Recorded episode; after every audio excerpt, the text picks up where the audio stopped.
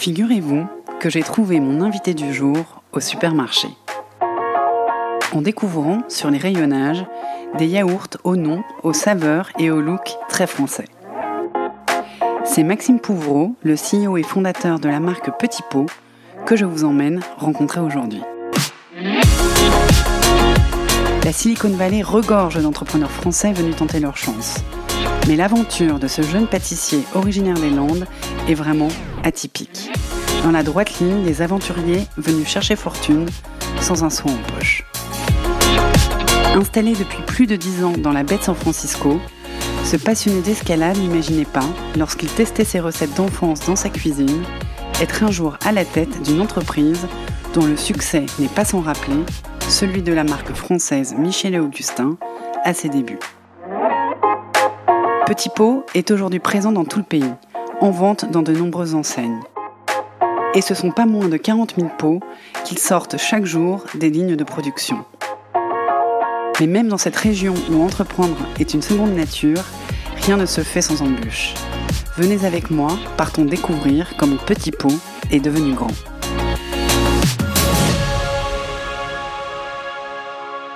Bonjour Maxime. Bonjour. Merci d'accueillir Jean Bombeur. Merci à toi. Maxime, tu as beaucoup voyagé, tu as vécu en Angleterre, en Nouvelle-Zélande, je crois même que tu as fait le tour du monde. Pourquoi est-ce finalement à San Francisco que tu as posé définitivement tes valises? Donc je suis arrivé ici pour suivre mon ex-copine et quand je suis arrivé à San Francisco, c'était un petit peu un déclic. Euh, j'ai adoré cette ville, j'ai adoré la, Bay Area euh, et principalement parce que euh, il y a un sens de l'entrepreneuriat que j'avais pas trouvé ailleurs. Le climat est exceptionnel.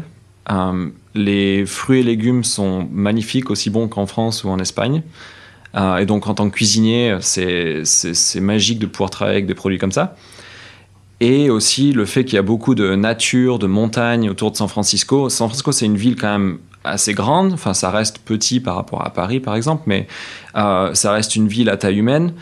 Et à 20 minutes, on peut se retrouver en plein milieu de nulle part, à faire une rando dans les montagnes, dans les collines, euh, ou à 3 heures, il y a Yosemite, il y a la Sierra Nevada. Moi, je fais beaucoup d'escalade, donc euh, se retrouver là-bas comme ça pour les week-ends, c'est génial.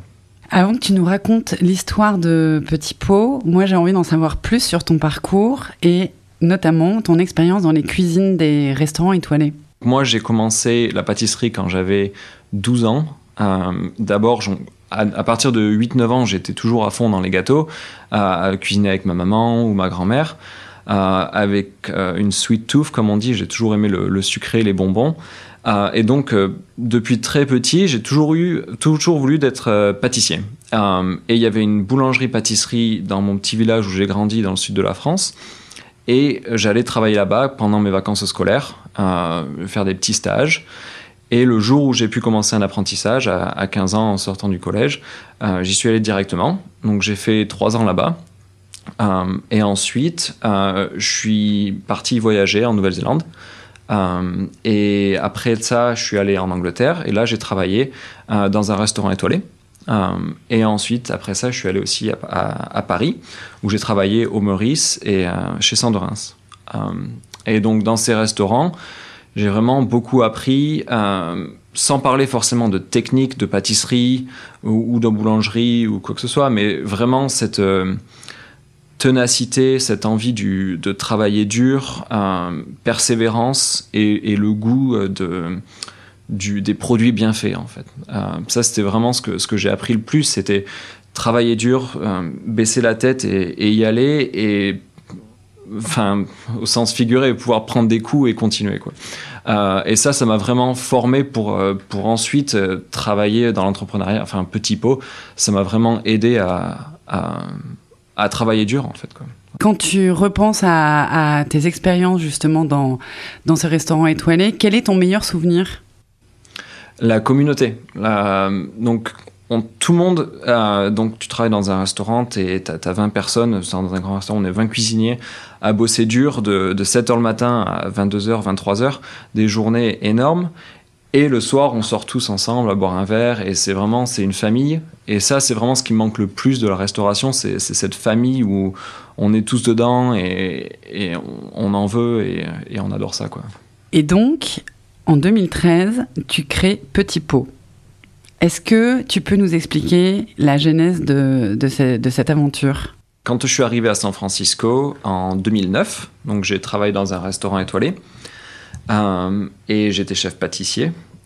Je me suis rendu compte aussi qu'il n'y avait pas beaucoup de desserts comme on trouve en France dans les supermarchés. Euh, de plus, euh, moi j'avais toujours envie d'ouvrir mon entreprise, j'ai toujours eu cette idée de, commencer quelque chose, d'être mon propre patron. Pendant longtemps, je pensais que ça allait être une pâtisserie, mais j'avais pas les fonds pour, faire ça. Euh, et à un moment, je me suis retrouvé euh, en France, à Paris, pour visiter ma famille.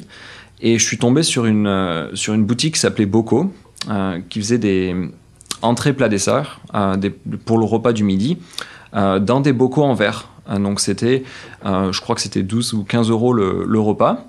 Et les pots étaient consignés. Et donc les gens pouvaient euh, ramener les pots vides et récupérer un ou deux euros, je ne me rappelle plus exactement.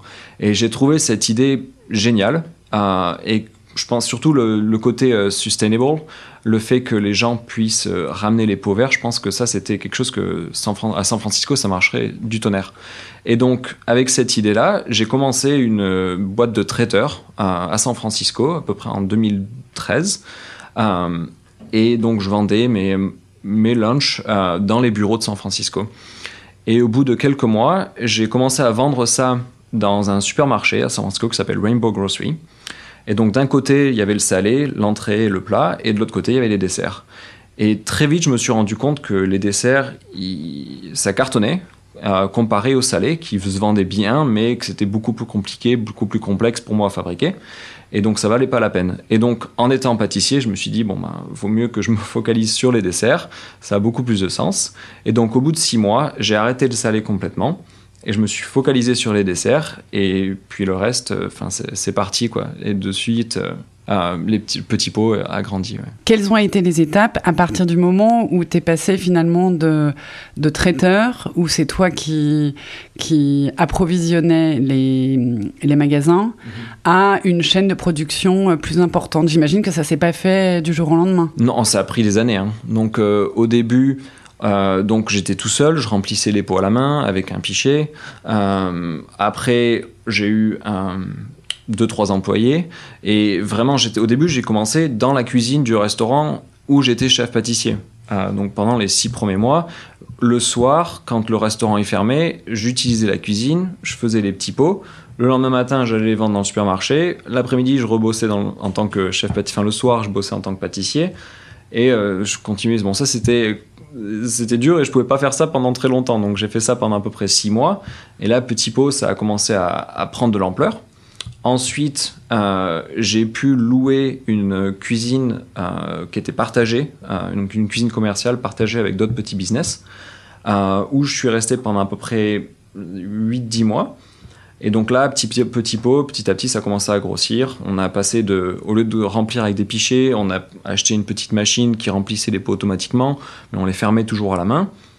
Et après, au bout de, six mois ou un an, je ne me rappelle plus exactement, là, on a commencé à louer notre propre cuisine. C'était un ancien Domino's Pizza, donc une pizzeria, euh, qui faisait à peu près, si je me rappelle bien, 200 euh, mètres carrés peut-être. Euh, ouais, c'est ça, ça devait faire 200 mètres carrés. C'était pas très gros. et donc là, on y est resté quand même pendant trois ans. et là, l'entreprise a commencé à se développer, mais ça restait toujours très manuel, la production. Euh, et on est passé de deux ou trois employés à, 15, il me semble, à peu près.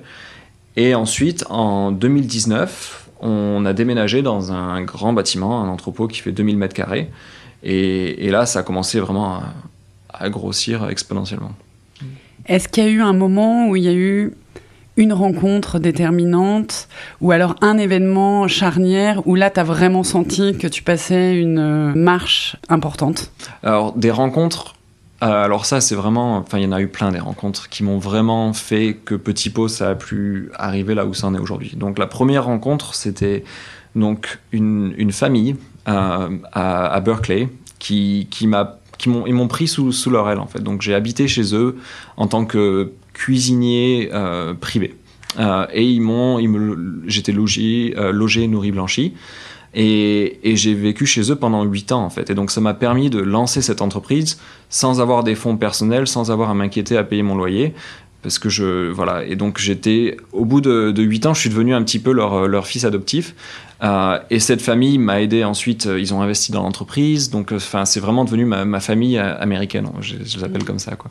Et donc ça c'était une rencontre qui, qui a vraiment fait que Petit Pot puisse exister tout simplement. euh, et ensuite, la deuxième rencontre euh, très importante, c'est Eric, euh, Eric Lalard, qui est donc notre, notre CEO, euh, qui, est, qui nous a rejoint il y a presque deux ans maintenant, et qui, donc Petit Pot maintenant commence vraiment à prendre de l'ampleur, et, Eric, il avait cette expérience euh, des gros groupes chez Danone, et il a pu vraiment structurer l'entreprise et, et, la faire passer de la, mini start-up super euh, scrappy, comme on dit, à quelque chose de beaucoup plus structuré et beaucoup plus professionnel. Et donc je pense aussi à une troisième personne, euh, il s'appelle Isaac, donc c'est un ami à moi que j'ai rencontré euh, en soirée il y a à peu près 12 ans quand je venais d'arriver à San Francisco, qui est un entrepreneur euh, de la Silicon Valley, qui a très très bien réussi. Et c'est marrant parce qu'on s'est rencontrés à cette soirée et puis il commençait à me demander où est-ce que j'avais grandi et tout ça. Et, je lui parlais de Bordeaux. Et puis il a commencé à vraiment creuser dans, quelle ville où j'habitais. Moi, j'ai grandi à Saint-Sevé, c'est un petit patelin de, de 5000 habitants. Et il se trouve que qu'il est passé dans ce, dans ce village et qu'il était ami avec la fille de mon prof de sport quand j'étais au, au, collège. Euh, et donc on, on, a vachement connecté et, et on est devenus très amis. Et il m'a aussi beaucoup aidé avec l'entreprise parce qu'il a investi euh, assez euh, tôt dans l'entreprise et il m'a suivi euh, jusqu'à aujourd'hui et il a continué à investir quand c'était nécessaire. Et c'est une personne qui m'a vraiment beaucoup aidé. Tu parlais euh, d'Eric à l'instant, qui a été une des personnes déterminantes dans le développement de, de l'entreprise. Et effectivement, en, Californie, on rencontre beaucoup d'entrepreneurs, beaucoup de jeunes Français qui montent des startups et qui ont souvent un profil assez similaire. Ils viennent d'écoles de, de commerce, d'écoles d'ingénieurs, de grandes écoles, est-ce que toi, tu as eu le sentiment qu'à un moment ou un autre, ça a été plus compliqué parce que tu avais un profil peut-être différent de ces entrepreneurs? euh, Non, c'est sûr. Et c'est une des raisons pour laquelle Eric euh, nous a rejoint parce que justement, ce, cette expérience de grandes écoles, un MBA ou un truc comme ça en commerce, enfin, c'est ça devient pas forcément nécessaire, mais ça devient important et d'avoir cette expérience de, de grosse structure que je n'avais pas du tout. Et moi, donc moi, j'ai fait un apprentissage. Je suis pas j'ai j'ai même pas mon bac. Enfin, je veux dire, j'ai, je suis, je suis un métier, j'ai fait un métier de, main en fait, quoi. Et donc euh, commencer à gérer une équipe avec 45 personnes, euh, c'était un peu trop pour moi, on va dire. Euh, et, donc moi, je suis le produit derrière, on va dire. J'ai fait le produit et Eric a pu vraiment arriver à, gérer le business et à structurer tout ça. Et ça, je pense que c'était nécessaire. Ouais. Avec Petit Pot, tu t'es tourné euh, vers la production en masse et la grande distribution. Ça change radicalement de la pâtisserie où finalement tu es euh, directement du producteur au consommateur et tu les rencontres, les consommateurs. En quoi ça change pour toi? Moi, j'ai toujours travaillé dans des restaurants très haut de gamme où on faisait un produit euh, qu'on sert de suite. Et, là, passer à, un produit industriel où on a besoin d'avoir une DLC suffisamment longue pour pouvoir vendre, donc là, il y a toujours une, il y a une grosse différence entre un, pâtissier et un produit industriel. Mais on essaye justement de, de rétrécir cette différence, de raccourcir tout ça, d'avoir un produit qui est très simple, euh, très bon, très goûteux, mais qui puisse être dans la grande distribution. Euh, et donc notre liste d'ingrédients, par exemple, elle est très très courte. Euh, c'est pas comme un produit où on, on met pas de conservateur et c'est on essaye de rester simple et d'avoir un produit qui est comme si c'était fait à la maison, avec des ingrédients qu'on a pu s'acheter dans le supermarché. Et est-ce qu'il y a une, une frustration de ne pas avoir le retour du, du client directement, comme ça peut être si tu avais ta pâtisserie ou dans le resto étoilé où tu peux aller voir le client qui vient de féliciter parce non, que le dessert était très bon tout, tout à fait, c'est un très bon point. Grâce à l'Internet et grâce à, par exemple, aux revues sur Amazon ou quoi que ce soit, on a de plus en plus de, de feedback des clients, mais c'est sûr que c'est un peu frustrant pour moi. J'avais l'habitude dans les restaurants ou dans les pâtisseries d'avoir du feedback de suite, et, là c'est sûr que c'est pas la même chose, mais on arrive quand même à avoir euh, des retours, surtout au début quand j'ai commencé. Euh, je faisais beaucoup de, de, démos, comme on dit. Donc, c'est aller dans les supermarchés et donner le, produit aux gens, le faire goûter. Et là, j'avais des, des, réponses directes du conso. Et donc, ça, ça m'a vachement aidé à, améliorer le produit, le peaufiner et, et m'assurer d'avoir un produit parfait et qui plaît à tout le monde. Quoi. Et alors moi j'aimerais savoir, quand tu faisais tester tes, tes petits pots dans les supermarchés, quels étaient les retours? Donc en général, c'était toujours très positif, surtout à San Francisco et même, même ailleurs. Mais je me rappelle, j'ai des, petites anecdotes quand on s'est lancé à Los Angeles, où les gens font très attention à leur personne, euh, et où j'allais dans des quartiers justement de Hollywood très huppés, où je faisais déguster, et les gens ils disaient Ah, mais il y a du lait, ah, mais il y a du sucre, ah, mais j'en veux pas. Et donc ça, c'était assez rigolo de se rendre compte qu'ils sont à fond sur euh, la, health et la beauté et tout ça. Et donc ça m'a aussi quand même permis de, lancer notre gamme vegan, euh, qui, était important et qui est un gros point de, l'entreprise de Petit c'est parce que ça, a une forte croissance pour nous. Et donc, c'est un peu grâce à eux, des gens qui, qui mangeaient rien dans un sens, qui, pour moi, au début, c'était dur de me dire, bon, moi, je vais lancer un dessert français qui est vegan. Et maintenant, on en voit de plus en plus, même en France. Et, euh, c'est devenu un point important pour Petit Pot. Et alors, du coup, dans un pot, euh, dans un pot vegan, euh, le lait vient d'où? Donc, c'est fait à base de noix de coco, principalement. Et là, on vient de lancer un, un, autre produit vegan chocolat à base d'avoine, de lait d'avoine. Et tu fais encore des gâteaux? Bah, donc voilà, ça, ça c'est ce qui me manque le plus, c'est donc cette diversité de, de, desserts. Et donc ça, j'en fais à la maison. Voilà. Donc euh, je, fais tous les, enfin pas tous les week-ends, mais assez régulièrement, je fais des, des, desserts à la maison. Du coup, finalement, tu prends toujours beaucoup de plaisir à faire de la pâtisserie? Oui. Ce qui serait peut-être moins le cas si tu en faisais tous les jours. Euh, si genre, oui, c'est sûr. Il y a une raison pour laquelle je suis plus dans la restauration. c'est pas la pâtisserie en elle-même, mais c'est un petit peu le milieu qui est, qui est très stressant et, et dur. Euh, bien que j'ai adoré quand euh, j'avais 20 ans, euh, maintenant c'est un peu plus compliqué et je suis très content de, des choix que j'ai fait dans ma vie. Mais c'est vrai que faire de la pâtisserie, j'adore toujours ça et en faire à niveau juste personnel, ça me va très bien. Alors, tu as choisi pour ton entreprise un nom français, Petit Pot, une identité graphique qui clairement euh, rappelle l'hexagone avec le, petit béret, et des parfums français comme le caramel au beurre salé, qui nous rappelle la Bretagne évidemment. Euh, tu penses que ça fait, euh, en Californie, ça fait vendre la touche française? Oui, je suis, je suis persuadé que le côté français, bien que ce soit un peu cliché, ça reste toujours un ça, donne une connotation premium, une connotation euh, haut de gamme, euh, et que les Américains, ils voient ça, ils perçoivent ça en tant que produit haut de gamme, tout à fait. Et donc, avoir... Déjà, je suis français, donc euh, pour moi, c'était important de, montrer ça dans ma marque. Et, je suis pâtissier, donc et faire des desserts français, ça a quand même toujours une renommée aux États-Unis. Et alors, fort de cette touche française, comment euh, la marque s'adapte pour, malgré tout, séduire les, palais américains. Est-ce qu'il faut? Est-ce qu'il y a besoin de s'adapter ou c'est eux qui adhèrent au produit? Oui, je pense que de plus en plus les Américains, et c'est peut-être surprenant ce que je vais vous dire, mais c'est euh, de moins en moins de sucre, euh, des produits de moins en moins sucrés et des produits un peu plus légers, moins gras, moins calorifiques. Et donc ça, c'est important de faire un produit qui puissent manger plus ou moins tous les jours. Euh, et après, donc toujours des produits très bons, euh, chocolat, avec des ingrédients super qualitatifs, que ce soit le chocolat ou la vanille, euh, c'est super important. Souvent, en France, on se dit, ouais, les Américains, ils, mangent que, de la merde, comme on dit. et c'est pas forcément vrai. De plus en plus, ils, vont vers des produits très qualitatifs. Et pour euh, toujours pour les, les saveurs des petits pots, euh, actuellement il y a chocolat, vanille, citron, caramel au beurre salé. Je cite de mémoire parce que je les ai tous goûtés. Il y a un riz au lait. C'est ça. Et il y en a d'autres? Oui, donc euh, maintenant on a aussi une ligne vegan. Donc on a un chocolat vegan, un riz au lait vegan. et donc pour les saveurs américaines, pour les, par exemple pour Noël, on fait un, un potiron, euh, pumpkin spice, comme on dit ici. Euh, on fait un chocolat à la menthe. Euh, et donc ça, c'est des saveurs très américaines qui cartonnent. Oui, j'imagine. J'ai hâte d'être à Noël pour, pour goûter ces, ces, saveurs. Est-ce qu'il y a eu des parfums que vous avez testés et que vous avez abandonnés définitivement? Alors, définitivement, euh, c'est un grand mot. Je pense qu'il y a des parfums qui n'ont pas marché pendant un temps et qu'on risque de, reprendre. Donc il y a la, fraise, euh, où on avait eu des soucis de production, on n'arrivait pas à, avoir un produit qui était consistant.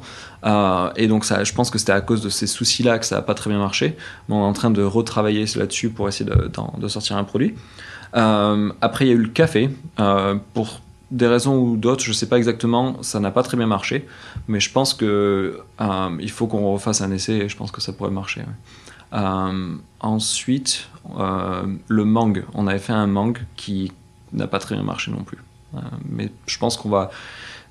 Souvent, les produits avec du fruit, à cause de notre procès de fabrication, c'est un peu compliqué d'avoir un produit qui est consistant. Et, et, donc, je pense que c'est des soucis pour lesquels ça n'a pas très bien marché et je pense qu'il faut qu'on retravaille la recette.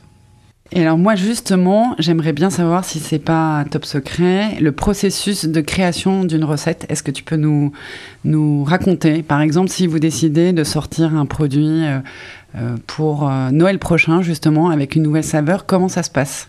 Donc d'abord, on, en parle au bureau. c'est pas très formel, c'est disons ah tiens ça pourrait être pas mal. Et donc moi ensuite j'ai ma petite cuisine de, R&D, R&D et donc, euh, je fais des essais euh, avec une casserole. je fais une dizaine de pots. Le lendemain, une fois que c'est refroidi, on goûte ça. Ça passe, ça passe pas. Il faut faire deux, trois changements. Des fois, ça passe du premier coup. Et là, ensuite, on, fait tout ce qu'il faut pour sourcer les ingrédients, s'assurer que ça passe niveau coût. et une fois qu'on a fait ça et que tout va bien, là, on passe à l'étape suivante où on fait un batch de 600 pots à peu près. Euh, pour s'assurer que le produit réagisse très bien à la cuisson et tout ça. Euh, ensuite, si ça, ça passe, bah, ensuite on part en production. Et donc ensuite, quand on fait des badges, c'est des badges de 2500 pots à peu près. Euh, si ensuite, bon, ben, s'il y a des soucis sur les étapes, les étapes avant, donc on faut, faut, retravailler tout ça, faut que je repasse à la casserole. Pas moi personnellement, tu m'as compris. On fait souvent des raccourcis quand on raconte une euh, success story. On, a l'impression que tout a fonctionné de façon presque magique. Euh, et je crois que tu as dû revoir ta copie plusieurs fois pour, que, pour être finalement satisfait de ton produit. Est-ce que tu peux nous raconter? Alors, euh, on a eu beaucoup de soucis au début de qualité. donc, moi, je suis pâtissier, je ne suis pas du tout travaillé dans l'agroalimentaire avant. Euh, quand j'ai commencé à faire petit pot, bon, bah, j'avais mon esprit de pâtissier. On fait une mousse, on met dans le pot, on ferme, on voit ce qui se passe, on l'envoie en supermarché. Et le problème, c'est que bah, vite, je me suis rendu compte que pour pouvoir être euh, successful, il faut que le produit puisse être suffisamment longtemps sur les rayons. Euh, parce que quand on vend à San Francisco, bon, ben, si on a 15 jours de DLC, bon, ben, ça se vend, il n'y a pas de problème. Mais quand on veut grandir, quand on veut rentrer sur toute la Californie ou sur tout le pays, euh, le pays il est énorme. Hein. Enfin, c'est faut déjà rien que pour aller de San Francisco à New York en camion, les produits ça prend déjà une semaine voire plus. Euh, donc vite fait, je me suis rendu compte que la DLC c'était super important. Et au début, euh, ben, les produits moisissaient, enfin, on a eu plein de problèmes de moisissure, et donc je me suis rendu compte qu'il fallait que je fasse quelque chose pour pouvoir avoir une, plus longue, une DLC plus longue. Et donc là, ça, on a dû changer notre procès de fabrication pour pouvoir justement avoir cette DLC nécessaire. Et euh, tu as changé aussi le, le pot que tu utilisais au début. Oui, donc euh, on est passé, on a eu plein de pots. au début, c'était un, pot qui faisait euh, à peu près 150 grammes. Euh, où on vendait 4 euros. Enfin, j'imagine que les Français qui nous entendent doivent s'arracher les cheveux, 4 euros le pot. et donc même pour les Américains, ça faisait un peu cher, et c'était aussi trop gros, trop calorifique. Donc, on a diminué la taille du pot pour pouvoir baisser les coûts et aussi parce que c'était moins calorique, comme ça les gens pouvaient en manger plus souvent. Euh, et donc ça, ça s'est fait euh, en 4 ou 5 coups. Donc au début, on était avec un, énorme pot et maintenant on est avec le pot d'aujourd'hui qui fait à peu près 100 euh, grammes et qu'on vend à 2,99 dans la plupart des supermarchés. Maxime, est-ce qu'il y a eu des moments dans le développement de ton entreprise où tu as eu le sentiment qu'être français t'apportait quelque chose en plus? Oui, beaucoup. Donc, euh, quand on vend le produit, par exemple, quand on va chez Whole Foods ou Walmart, qu'on parle au bailleur qu'on a un rendez-vous, euh, être chef pâtissier français qui vend un dessert français, ben, c'est beaucoup mieux qu'un mec qui sort d'un d'une école de commerce et qui essaye de lancer un produit où il n'a pas vraiment de connexion. Et donc être français, chef pâtissier qui fait des desserts, euh, ça, ça aide énormément. Et donc tous les meetings euh, avec les acheteurs, euh, je suis toujours là, c'est toujours important que je puisse parler de mon histoire et c'est très vendeur. Oui. Ça apporte une, une crédibilité. Complètement. Et à contrario, Qu'est-ce que tu as appris des Américains? Tu avais envie de, de, monter, de devenir entrepreneur euh, déjà quand tu étais en France, mais est-ce, qu'est-ce que euh, le fait de travailler ici, donc en contact avec des Américains, t'a appris? Il y a vraiment ce, cette idée de shoot for the moon, comme ils disent. Ah, donc c'est vraiment de, d'y aller à fond, de grossir le plus rapidement possible. Et donc ça, j'ai pris, j'en ai pris, j'ai pris des idées là-dessus, mais j'ai aussi essayé de, de, garder mon côté de français et d'être raisonnable et d'avoir une croissance quand même euh, qui est sustainable, une croissance qui est euh, durable. Durable, merci. Euh, donc ça reste important, bien que on a, on a une forte croissance, mais on essaye de faire ça d'une façon intelligente. On imagine aisément que le lancement d'une entreprise est parfois un parcours semé d'embûches et de contraintes. Est-ce que les, normes de production, les normes sanitaires sont particulières en Californie? Alors, ça aussi, c'est une des raisons pour laquelle c'était beaucoup plus facile, dans un sens, pour moi, de me lancer aux États-Unis plutôt que de me lancer en France. Euh, sans seulement le fait que déjà le marché des desserts français c'est très saturé par les gros, les, géants de l'agroalimentaire, donc ça aurait été très dur pour moi de me lancer, mais aussi parce que sans euh, des millions d'euros pour pouvoir euh, démarrer dans une usine complètement aux normes, en France c'est obligé. ici j'ai pu commencer dans une cuisine de restaurant et commencer à vendre mes produits. Et donc ça, ça, aurait été impossible en France. Et donc ça, j'en suis conscient et, heureux d'avoir pu commencer. Mais après, c'est vrai qu'une fois qu'on grossit euh, et que l'entreprise commence à prendre de l'ampleur, là, les normes euh, commencent à être plus sérieuses et, il y a des, les normes sont les mêmes qu'en France, plus ou moins. Euh, et donc là, ça devient important de, faire ça. Mais au début, quand on est tout petit, on peut faire un peu ce qu'on veut. Donc ça, c'était pas mal quand même. Et comment fait-on lorsqu'on est entrepreneur pour garder la foi lorsqu'on fait face à des difficultés? Parce que quand je t'écoute, je comprends qu'il y a dû y avoir des moments difficiles. Mhm. Il y a eu beaucoup de moments difficiles, mais en fait, euh, c'est un, peu, un peu pour moi, c'est pareil que de l'escalade en fait. Quand on fait de l'escalade, c'est quand on est sur le mur, on se pose des questions pourquoi est-ce qu'on est sur ce mur-là et pourquoi est-ce qu'on n'est pas à la maison devant la télé?